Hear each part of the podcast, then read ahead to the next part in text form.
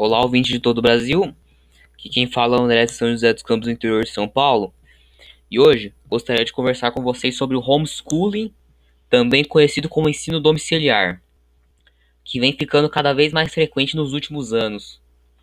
E hoje, por estarmos em uma pandemia, o acesso à educação fica mais difícil. Então, as pessoas acabam preferindo o homeschooling do, do que o método tradicional. Porém, não acredito que esse ensino é capaz de criar um adulto competente para o mundo.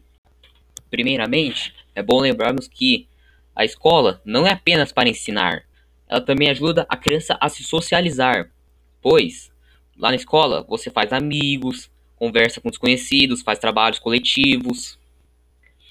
E por mais que muitas, muitos jovens gostem do homeschooling, o Supremo Tribunal Federal não o reconhece como um método de ensino além do STF não reconhecer, o homeschooling também pode causar problema aos pais, porque a rotina de pai ou mãe como professor pode ser difícil.